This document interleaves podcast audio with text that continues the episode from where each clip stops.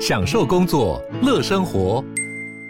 就算不在办公室，也能从容应对线上会议。HP Dragonfly 透过专业的 HP Presence 设计，内建降噪及会议快速键，搭配清晰的 Bang & Olufsen 音效，增强音讯及视讯功能。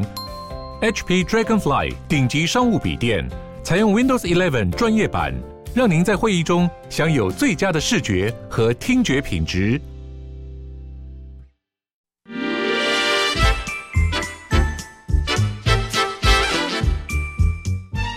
有健康的身体，才有健康的生活。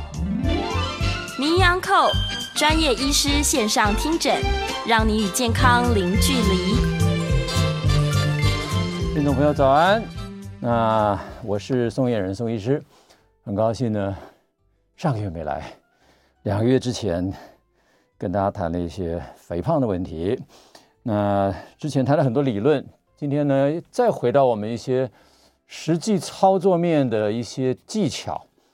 那今天要跟大家谈的题目，应该是最近大家都很有兴趣的东西，叫做间歇性断食。但是今天加了一个副标，叫做利弊得失，到底好还是不好啊？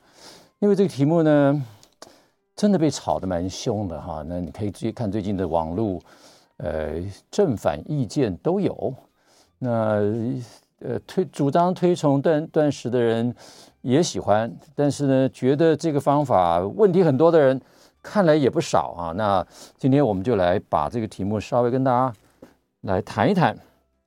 那先跟大家看这张 slide 哈，这张 slide 呢上面其实呃也是我们的中华民国肥胖研究学会在今年七月十七号也因着这个题目的重要性，在学会里面特别办了一个叫做辩论啊。就是由呃两位的讲者，其中包括我跟另外一个呃非常有名的营养学家啊，那是苏秀月苏秀月苏主任在台北医学大学的营养系。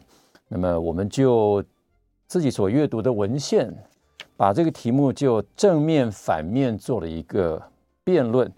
那今天呢，我就把我的辩论的题目稍微再扩充一点，等于说，我就不代表完全的正方了啊。事实上，我的讲稿差不多，本来也不是只有代表正方，那我就就用学术的角度，把我们现在有的文献啊，而不是挑一些一些这个零零散散的文献，因为你可以看到个别的文献其实有有赞成的，有反对的，有看到很棒的，有看到缺点的。我们呢，用另外的角度来看。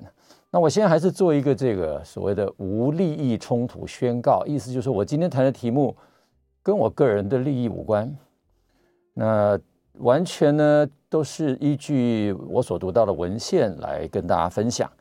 这里面所讲的任何内容也不构成任何的医疗或健康的建议。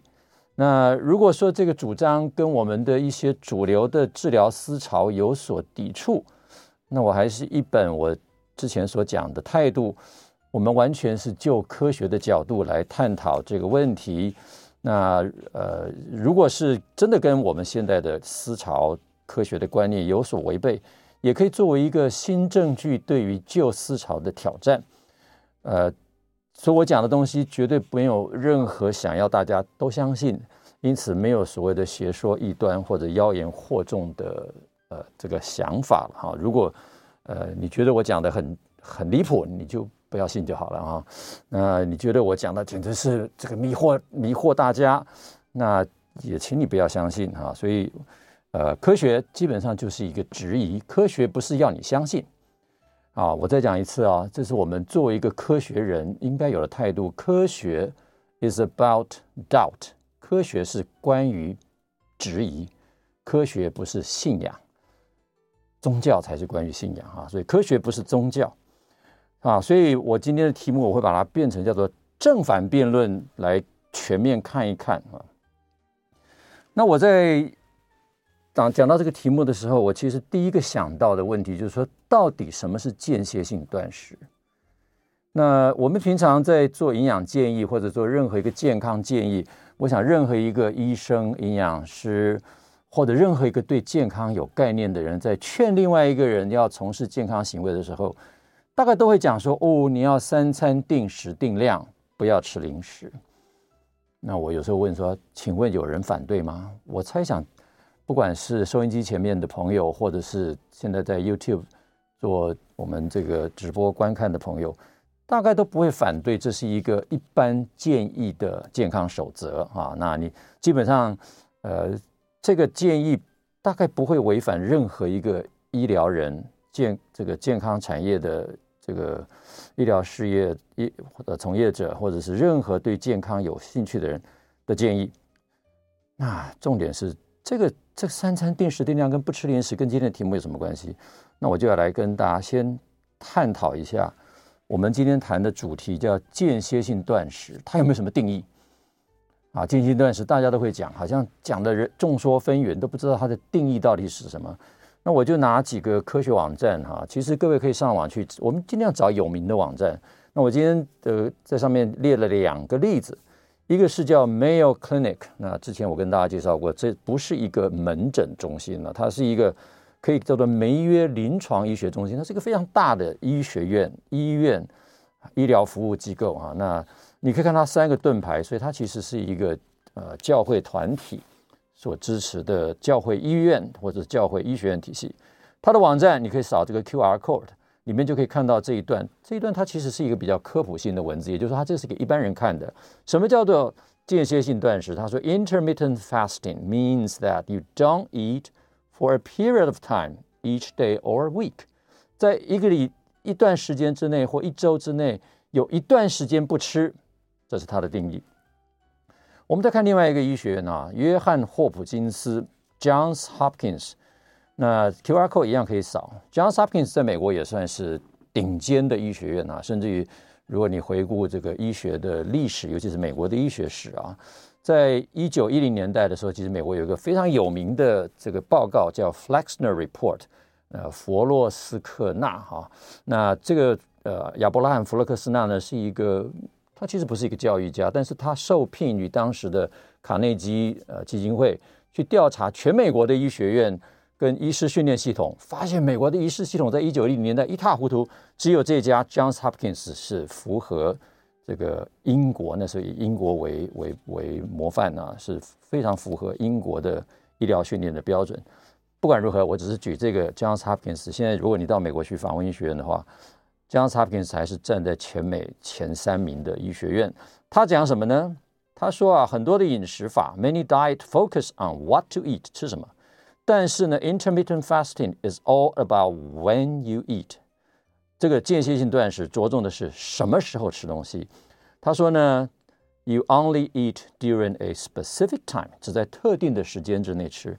好了，我们就拿这个定义，一天或者一周之内有一段时间不吃。然后呢，是在特定的时间内进食，这个就会变成三餐定时定量，是不是特定的时间内进食？定时定量之外，你不吃零食，是不是一段时间在餐跟餐之间就没有吃东西？所以三餐定时定量，不吃零食，我们一般给的建议，它其实就是一个最简单的间歇性断食。你也许会觉得我好像在强词夺理，说这哪叫间歇断间歇性断食？这就是我们平常的日常生活。对，我这边其实很想要跟大家分享，就是说，如果你平常就是在做三餐定时定量，不吃零食，如果想要控制体重，这是你的第一步。这一步其实就是间歇性断食的最基本的实践，是不是很简单？如果这样的话，我们还需要辩论吗？如果这个叫做间歇性断食，那其实每个人都在做，对不对？或者每个人都在建议啊。那事实上还有一个名词啊，当你看看到所谓的特定时间内进食，比如说这个定义，这个 Johns Hopkins 把 intermittent fasting，它反而不是像 Mayo Clinic 说是一段时间不吃，那个叫 fasting 不吃。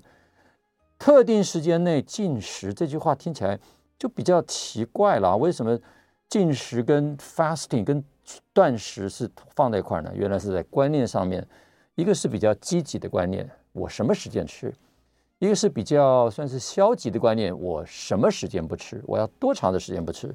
所以这两个名词其实，呃，我等一下会讲，在网络上，在文献上几乎是等义啊。但是它的确是不同的概概念在出发。那 time restricted feeding 限时间进食，特定时间进食，这个名词创造的这个人呢、叫做 Satchidananda Panda。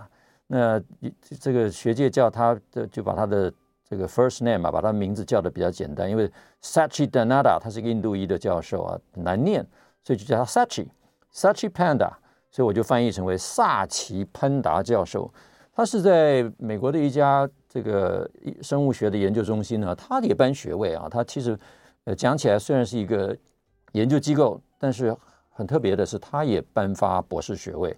所以其实有一些台湾的啊医界的同道也在这个 Salk 得到学位啊。所以他是一个非常高端的呃这个研究中心。大家也知道 Salk 就是那个沙克疫苗啊，小儿小儿麻痹的疫苗发明的这个人。那这个这个这个机构。我我其实没查他的历史啊，我也不知道是不是为了纪念他，但是这个是一个呃，至少我们在学医学的人听到就会有呃 ring a bell，会在脑袋里兴起一些回响的一个重要名词。那它是在加州南部叫 Loyola 啊的这样一个地方非常有名的一个研究机构啊，做基础医学研究的人都不会呃不了解它的重要性啊，这是一个非常强的医学研究中心。那潘达教授呢，其实是一个非常旺盛、非常强有力的著作者啊，他的著作等身啊，我论文非常多。我随便列了一下，光是他的网页里面列出二零二二年的著作就有这么多，一二三四五六七八，已经八篇了，而且呢都是相当重量级的哈。你可以看到这边有 New England Journal of Medicine 啊，那 International Journal of Obesity，这都是在我们非常。做做这个啊医疗研究上面很有名，关于肥胖研究也很有名。那甚至于你看到的 Cell Report，这都是非常有名的一些细胞科学跟基因的研究。那潘达教授事实上也是做所谓的呃基因学的研究，做日夜节律啊，他主要是做昼夜节律的基因。那从二零一四年，他突然发现一件事情，在他的老鼠里面，当他把这个进食的的时间做了某种时间内的限制的时候，他发现他的老鼠的基因表达有点不一样了，他就开始去了解这个进食的时间跟健康的关系，然后他就把这个老鼠的研究结果找了一群在他这个呃学校附近，在他机构附近的一些社区民众加入他的这个限时进食的研究。刚开始呢，只有进行了三个月左右，三个月左右呢，他只要求他们把进食的时间做记录一下，然后把每一个人的不同的时间做两个测试，一个是你随便吃，一个是建议他们哪一段时间怎么吃。结果有趣的是呢，他发现这这这些研究人员在三个月之内发现很明显的代谢疾病的代谢指标的变化。然后结束研究结束了，一年之后他再去追踪这一区这一群社区的人之后，他突然发现这群社区的人。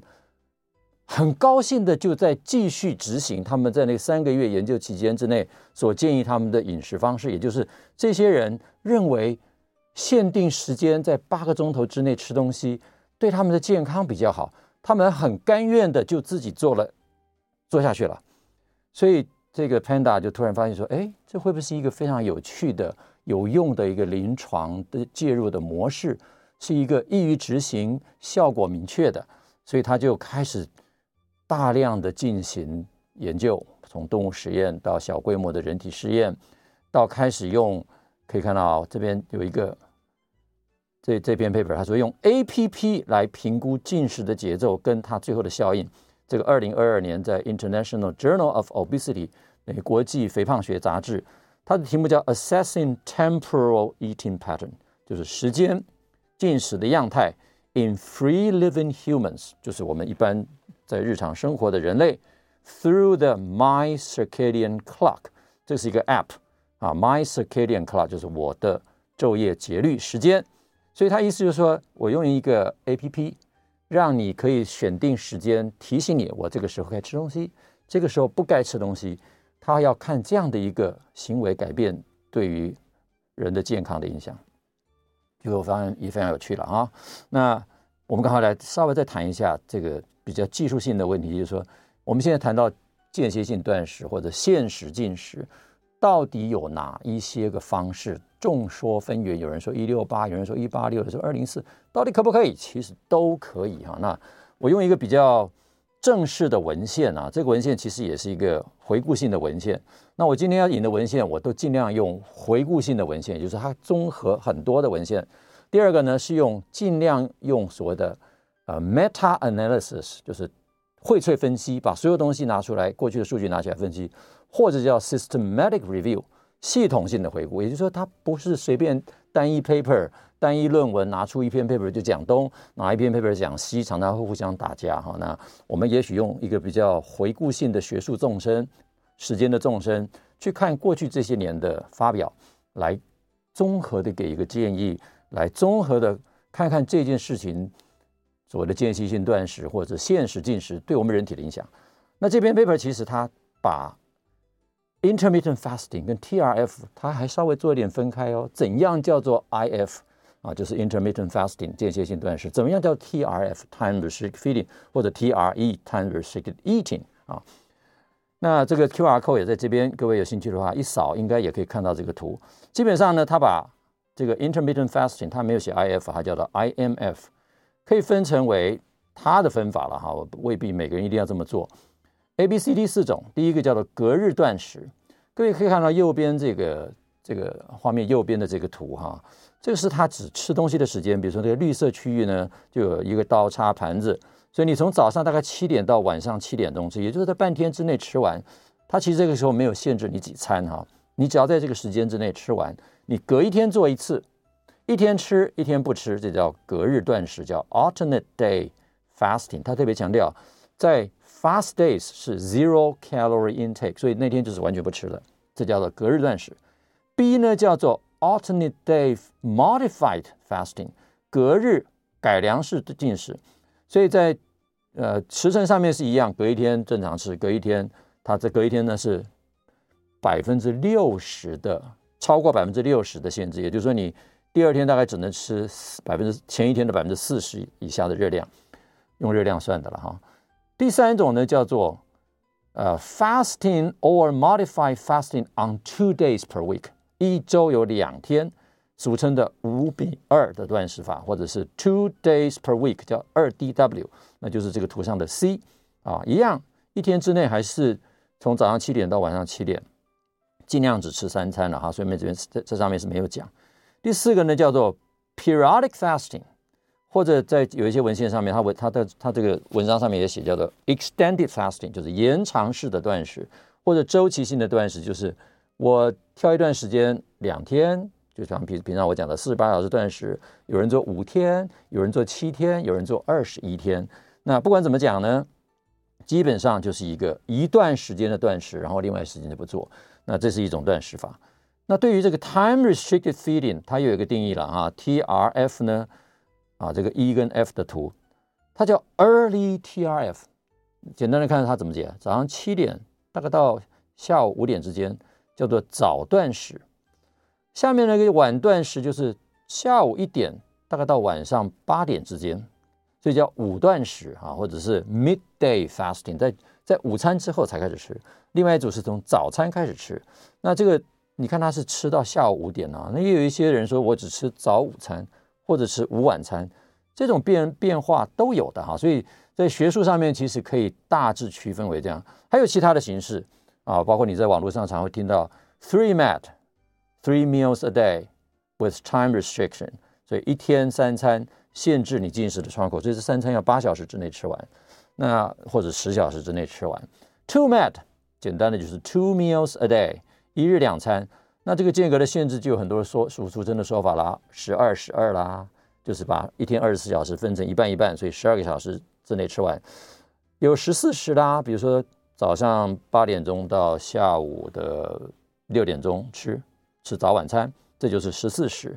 那也有十六八，早上八点钟吃完，下八八点吃，下午四点钟吃完，这叫八个钟头内进食。十六个小时不吃，或者是十八六，早上就变成中午吃，对吧？中午十二点吃，晚上六点吃，这就是一八六，或者二零四，那二零四就比较吃的时间就比较密了，也许下午四点吃一餐，晚上八点吃一餐，啊，那也可以 one meal a day 啊，all met one meal a day，一日一餐，or one met 那有人俗称它叫二二二，就是你吃的用车吃东西的时间花了两个钟头。也有人说二三一，我只花一个钟头吃。你也可以说二三点五零点五啊，哈，就是基本上你就是把二十四小时分在分在一天之内。假如说你一天只吃一餐，那一餐你吃多长，占多少时间，那另外的时间就是那个所谓的断食的时间。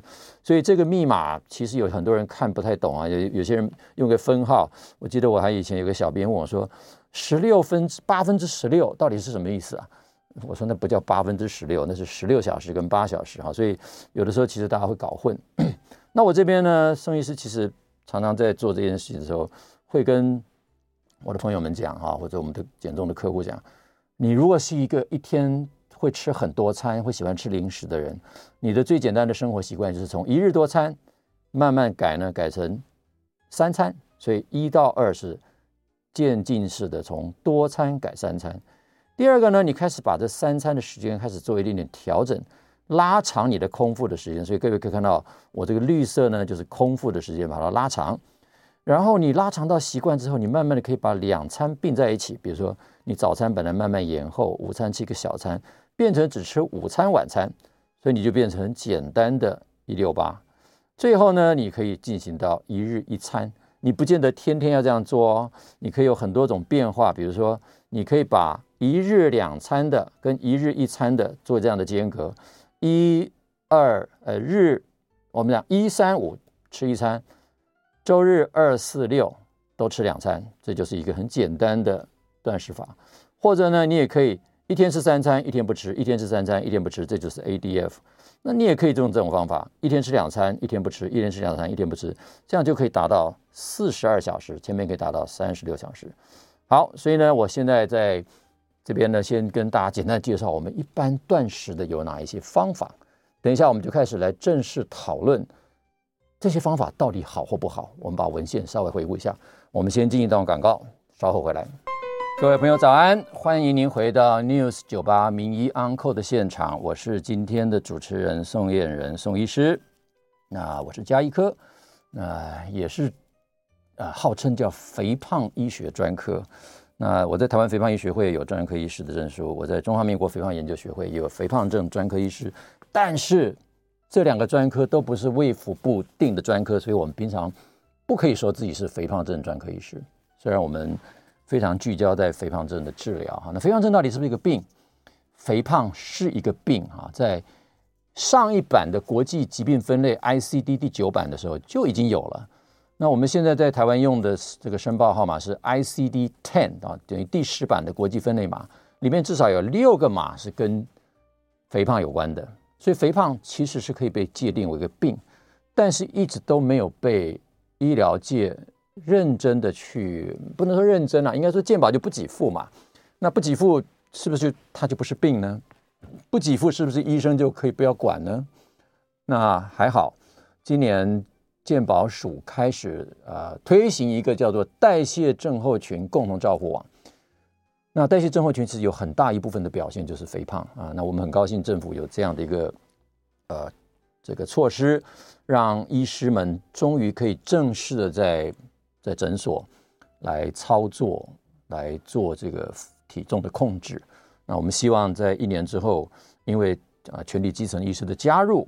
肥胖症可以得到更好的治疗。为什么肥胖症这么重要？那我其实在这之前谈过很多数据的问题。我们的肥胖人口，各位在路上好像可可能没看到这么多啊。但是统计上面，过重或者肥胖的人，我们就以过重 BMI 超过二十四，在国内的统计其实都历年来都是接近百分之五十哈。我们的报告大概二零一六的时候是百分之四十九。那年轻化的趋势也非常的明显，所以我们的年轻的孩子其实肥胖症的有很多哈。所以这是一个。全民的问题，事实上是一个全世界的问题。好，回到我们今天要谈的重点。今天跟大家谈，我再把题目再跟大家讲一次。今天的题目是这个啊，这个间歇性断食的利弊得失。所以今天要跟大家来做一个文献的小回顾，来看一看到底文献上说些什么，到底它是好是不好？文献到底支持还是反对？还是其实？乱七八糟啊，或者说没有文献。那我今天把我们的纲要稍微谈一下，我用几个几个面向来谈这个问题。第一个，到底间歇性断食或者是限时进食这个主题重不重要？那一个文一个题目重不重要？其实可以用文献的数量，也就是说，到底有没有很多的学者投入这个研究，大概可以看出端倪。第二个就是证据性，到底这样的一个做法，intermittent fasting 或者是 time restricted feeding，这个在近期的比较具有证据力的文献，我们叫统合回顾，或者是这个 meta analysis 啊，就是荟萃分析，到底有什么样的证据？当然，我要开始谈。既然正反面都要照顾到，争议性有没有哪一些议题是有争议的？这个题目到底是不是真的那么有价值？这种做法到底真的有好处吗？那当然，回过头来我要从正面的角度来看看，就是说这么多的研究，当然会牵涉到它不只是只有对减重的效果，不只是对代谢症的效果，它应该还有很多其他的重要的效应。那我就直接的把它跟诺贝尔奖曾经讨论过的题目。然后把 intermittent fasting，把这个间歇性断食或者限时进食，来跟它做一个关键字的交汇，看看这样的题目是不是有人已经进入这样子重要的诺贝尔奖曾经得奖的重要生物机制上面去探讨，用 intermittent fasting 的方法来达到这些重要的效应。最后用可行性的概念，呃，综合的用我个人对论文的意见，以及呢用一些我的实地。在临床上的经验跟大家分享，最后我给给大家一个结论啊，就是我自己的想法。那我们先来看看文献的论文篇数哈。那我们做研究的人其实非常重视这个论文，这个题目若重要，文献一定很多。你用关键字 intermittent fasting 打下去，那我这个是六月的六月的数据了，现在更多了哈，总共有十三万五千零七篇论文。这个篇数到底是多或是少，大家可能没有什么概念哈。一一时之间，十三万到底论文有多少？你用 time restricted feeding 大概也可以得到十三万七千三百一十六。这两个我说啊，在文献上面其实是常常互用，你会看到查出来文献几乎都是重叠的哈。那我们来比较一下，就是说这个题目重不重要？各位知道益生菌在过去很夯，对不对？所以益生菌是重要的。益生菌总共有多少？你就是这样子，同样的搜寻打 probiotics。总共是三万七千九百七十六。注意啊，我们刚刚 time restrict feeding 是十三万七千，这个是三万七千。Probiotics 如果重要，intermittent fasting 重不重要？好，或者你把这个范围扩得更大一点，叫 gut microbiota 啊，就是肠道菌丛，有五万五千多篇，很重要，对不对？那当然，intermittent fasting 十三万篇，不能说它不重要。那我们学会里面呢？啊，肥胖研究学会里面呢，过去对脂肪肝也非常重视，尤其是非酒精性脂肪肝，因为肥胖所造成的脂肪肝有三万三千篇。那所以相较而下，我们 intermittent fasting 是更多的。你光看这四年哈，二零一九年就有六千多篇，二零二年年七千五百篇，二零二一七千，二零二二年现在才过了一半多，就已经四千九百多篇。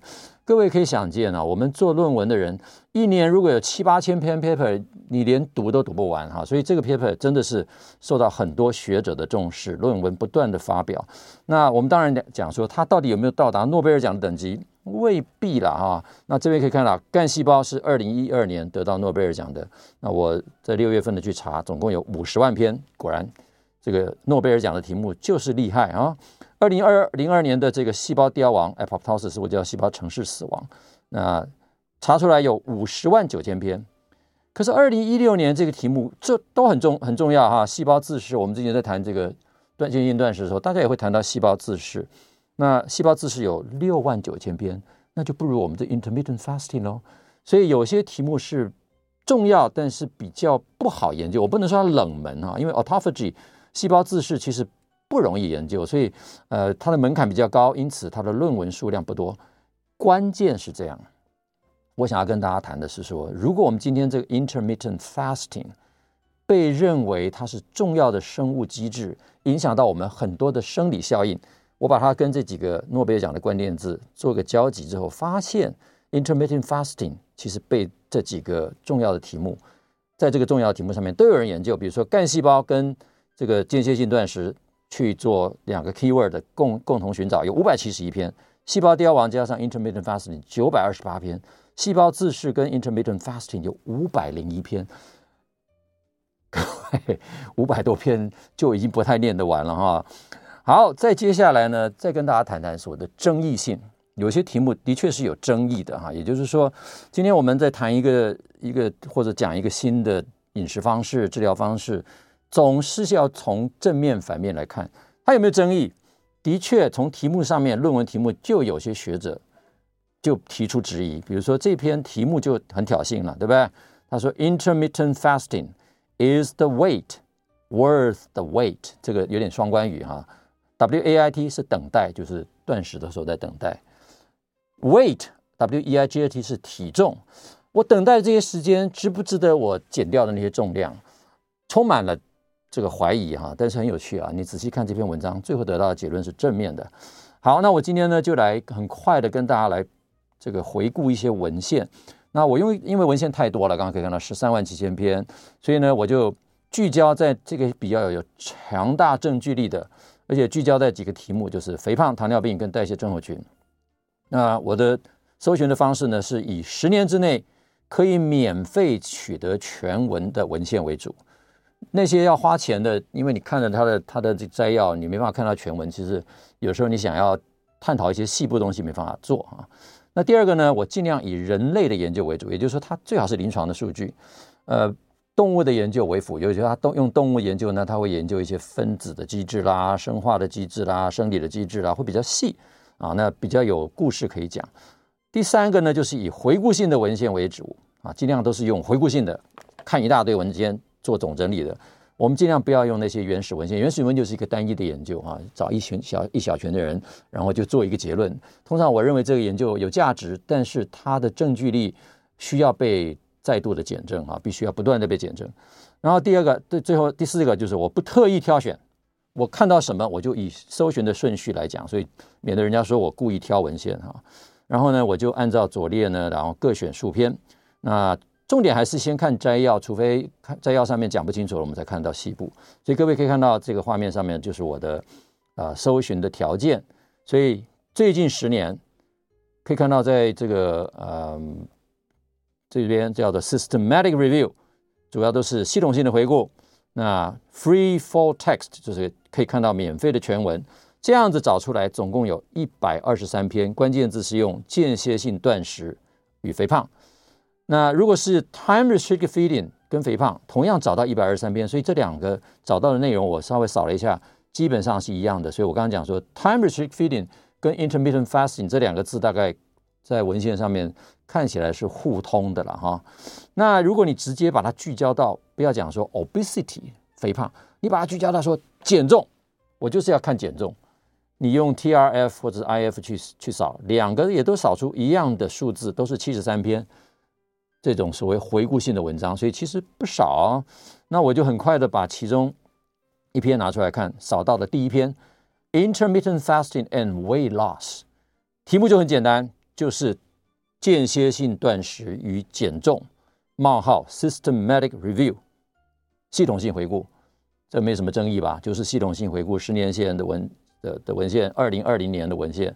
那上面是可以看到 PubMed 的文章，下面可以看到 PDF。各位扫 QR code 啊，QR code 其实都可以看得到。呃，QR code 在这里啊。好，下面呢，我就把它的摘要跟大家做一个简单的报告。它分为几个面向了啊。第一个叫资料来源，第二个叫做。研究的选取，它总是要挑它符合它条件的研究。接下来叫 synthesis，就是把这些资料做一个合成，最后做了一个结论。资料的来源都来自于 Medline 啊，就是我们现在 PubMed 这上面的，还有 EM Database，那有一些是研究的 database，有主要是欧洲的研究了哈。那时间是二零零零年到二零一九年，总共呢搜寻的两一千两百篇，最后选择了二十七个符合条件的，其中八个呢叫做 RCT。Randomized control trial 随机对照试验，那有九个 trial 呢是有比较这个体重跟 IF to baseline weight，就是从基础的这个控制体重。这几个呢看起来都比较短啊，两周到二十六周，二十六周其实也不短了，超半年了哈。那人数倒不多，十人到二百四十四人啊，那。总共做了这么多的研究，二十七个研究里面，最后的总结论是间歇性断食有助于肥胖。那因为时间的关系呢，我们等一下进来之后再把这篇 paper 详细跟大家讲一下。所以我们先进一段广告，稍后回来我们再细讲这篇文章。听众朋友早安，欢迎您回到 News 九八名医 Uncle 的现场，这是每个星期一到星期五早上十一点钟播出，那也在 YouTube 有同步的直播。那今天我们这个节目一样也是有 YouTube 的直播。那我是今天的主持人宋彦仁宋医师。今天我们谈的题目呢是间歇性断食的利弊得失。那我们前面呢已经开始跟大家来分享它的重要性、证据性。争议性，那最后呢，要谈到它的非常研究的优越性啊，所以这个这个先跟大家看的是这个 paper 的第一个跟大家分享它跟减重有关的证据性。那这篇 paper 呢，其实是发表在二零二零年，那呃，并不是一个很有名的期刊啊，它是 Canadian Journal Canadian Family Physician 啊，这个加拿大的家庭医师期刊。听起来好像一个小小论文啊，但是重点是这样，你只要方法学对，论文大小不重要，因为它做的就是一个人文，就是一个所谓的荟萃分析啊，一个系统性的回顾。总之，它的结论呢是告诉你说，这二十七个 trials 发现 weight loss of 零点八到十三 percent of baseline weight 啊，就是从基础的体重开始算，有些效果好零点八 percent，有些效果不太好，哎，有些效果。不太好，零点八 percent，有些效果很好，十三 percent。那时间二到二十六周，很可能那两周的只减零点八 percent 吧，对不对？那二十六周的，当然时间越长，效果会越好。其中呢，十二个研究呢比较了 intermittent fasting to calorie restriction，found equal equ 呃 equivalent result。equivalent 实际上是模棱两可的啊，意思就是说跟热量限制来比，intermittent fasting 有没有优越？这十二个研究里面发现有些好，有些不好。那其中有五个研究呢，是研究二型糖尿病的病人，发现每一个都可以改善血糖的控制。总之呢，他最后啊，这个结论是：It shows promise for the treatment of obesity。间歇性断食确实看出有治有助于治疗，但是这些研究的缺点就是。Small and short duration 啊，可惜这个研究的数量都太少了。的确，这是现在间歇性断食。呃，我现在先讲啊，几乎所有的论文看起来都会有这个问题。那回想为什么发生这个问题？很简单的道理啊，我以宋医师的角度来看，就是因为间歇性断食它没有什么商业利益啊。间歇性断食我就算成功了，我能卖吗？不能卖。所以其实。要拿到赞助的钱，几乎都是政府的钱，不会有任何厂商来出钱，所以你很难把这个题目做大。这是这个研究先天上，在未来几年，以宋医师的角度来看，大概都很难做大，除非他真的是得到国家非常大笔的资金来研究，来，我们来做大规模的断食研究。那不然的话，我们只好用这种回顾性的研究了哈。那其实这个实验的设计呢，也是一样，出现几个问题，就在于说。大家设计的不一，从每周数天二十四小时的断食，例如五二，到每天十六小时断食，就是一六八，所以它的方法没有固定，因此研究的结果有的时候会非常难比较，这是这个研究的缺点了哈。那我们发现最常见的研究在这个报这个报告里面是隔日断食，也就是一天吃一天不吃啊。那当然还有一个小缺点，你看禁食日无限制饮食，这个研究设计本身。也是有点小缺点的了哈，但是无论如何，这篇 paper 其实得到一个很有趣的，就是他得到一个叫做 editor's key point。编者主编在看这篇文章的时候，他的观点呢，他认为不容易哦。你所有纳入的二十七个分析都得到减重的正效应哦。过去我们做这么多研究，其实大部分的研究就是有些有效，有些没效，你很难在一个。